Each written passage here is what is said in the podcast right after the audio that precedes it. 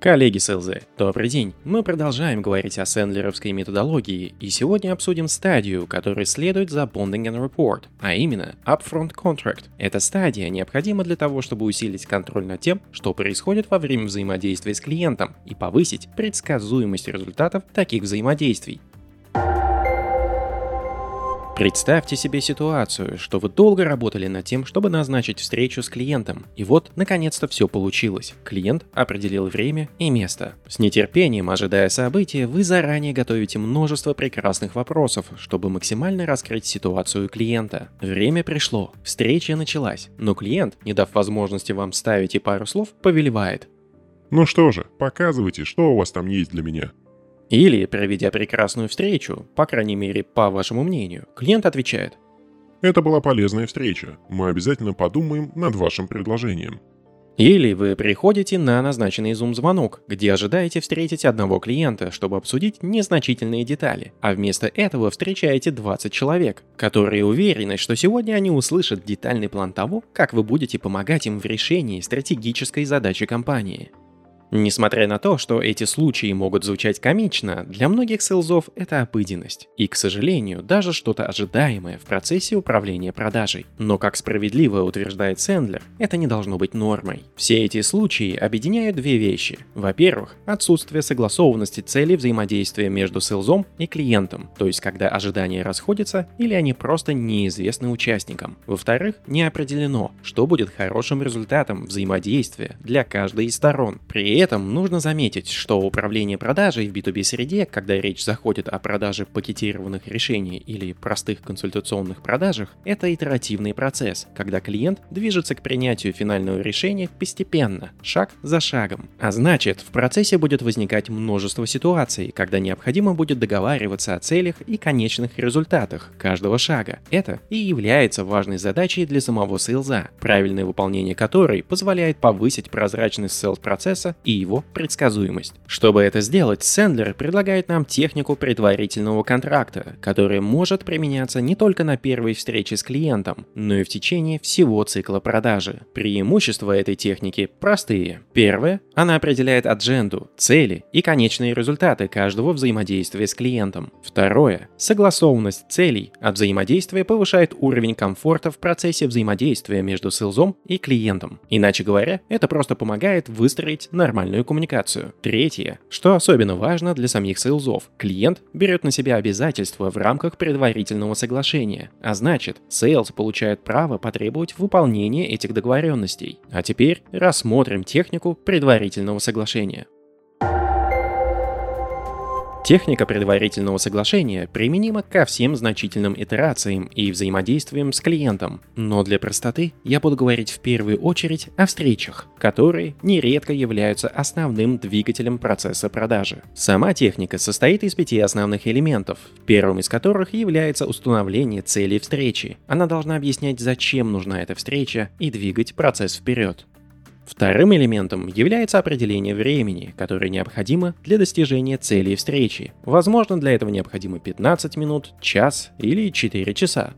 Третий элемент позволяет определить адженду, роль и ожидания клиента от встречи. Здесь необходимо выяснить, что именно клиент ожидает от встречи, что должно на ней происходить, что клиент будет считать хорошим результатом встречи и что произойдет дальше, если результат будет достигнут. Четвертый элемент дает возможность определить адженду, роль и ожидания самого сейлза. Не забывайте о том, что в философии Сэндлера сейлз – это равноправный участник процесса, а значит его цели и задачи также должны учитываться. Используя этот элемент, сейлз объяснит клиенту, что и зачем он будет делать на встрече, какая информация ему понадобится, и особо отметит, что не будет терпеть размытых фраз и неопределенности. Пятый элемент определяет финальный результат встречи. Будет ли sales процесс продолжен или остановлен, и если продолжен, то какие будут дальнейшие шаги. Может показаться, что в реальной жизни это звучит чрезмерно громоздко и вообще неприменимо, но давайте взглянем на простой пример использования этой техники на самой первой встрече. Sales.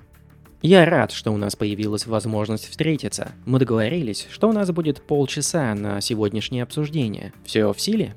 Клиент. Да, все верно. Может быть даже чуть больше. Прекрасно. Как вы знаете, мы не работали с вами до этого. Я уверен, что у вас возникнут вопросы относительно нашей компании, того, с кем мы работаем, и о наших услугах, на которые я рад буду ответить. Очевидно, что мне нужно будет задать несколько вопросов, чтобы лучше понять ваши цели, ситуацию и могут ли наши решения быть полезными. Вы не будете возражать, если мы начнем дискуссию с нескольких вопросов? Да, конечно, давайте. Отлично. Как правило, в конце может произойти одна из двух вещей. В первом случае вы можете понять, что наши услуги вам не подходят. Если вы придете к такому же пониманию, сможете ли вы мне сказать о том, что вы не видите потенциала для сотрудничества? Да, обязательно. И вы также не будете возражать, если я пойму, что мы не сможем вам помочь, и скажу об этом откровенно. Конечно нет. Я бы хотел об этом узнать как можно скорее. Рад это слышать. С другой стороны, в конце встречи мы можем прийти к пониманию, что нам есть о чем продолжить дискуссию, и нам нужно будет договориться о дальнейших шагах. Будете ли вы готовы это сделать? Думаю, что это вполне логично. Обсудим, если будет что обсуждать.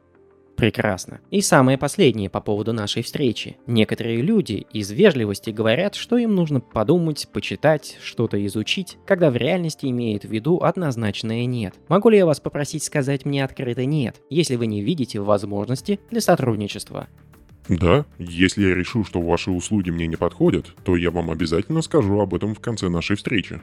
Итак, есть ли что-то еще, что вы хотели бы добавить к адженде нашей встречи? Нет, кажется, что мы все проговорили. Возможно, перейдем к сути? Да, обязательно. И я хотел бы начать с первого вопроса, как мы и договорились. По моему мнению, это достаточно простая техника для практического применения. Лично для меня и для многих моих коллег предварительное соглашение является прекрасным инструментом для того, чтобы структурировать встречу в самом начале и не пускаться в странные дискуссии ни о чем. Это отличная техника, чтобы не тратить впустую время клиента и свое. Особенно мне эта техника нравится тем, что она дает возможность мне право спросить с клиента, что он думает о дальнейших шагах. В конце встречи я могу спросить что-то вроде следующего. Сегодня мы обсудили ваши задачи и наши возможности. Есть ли смысл нам продолжать нашу дискуссию? Как мы обсуждали, я очень ценю вежливость, но мне важно знать ваше истинное мнение.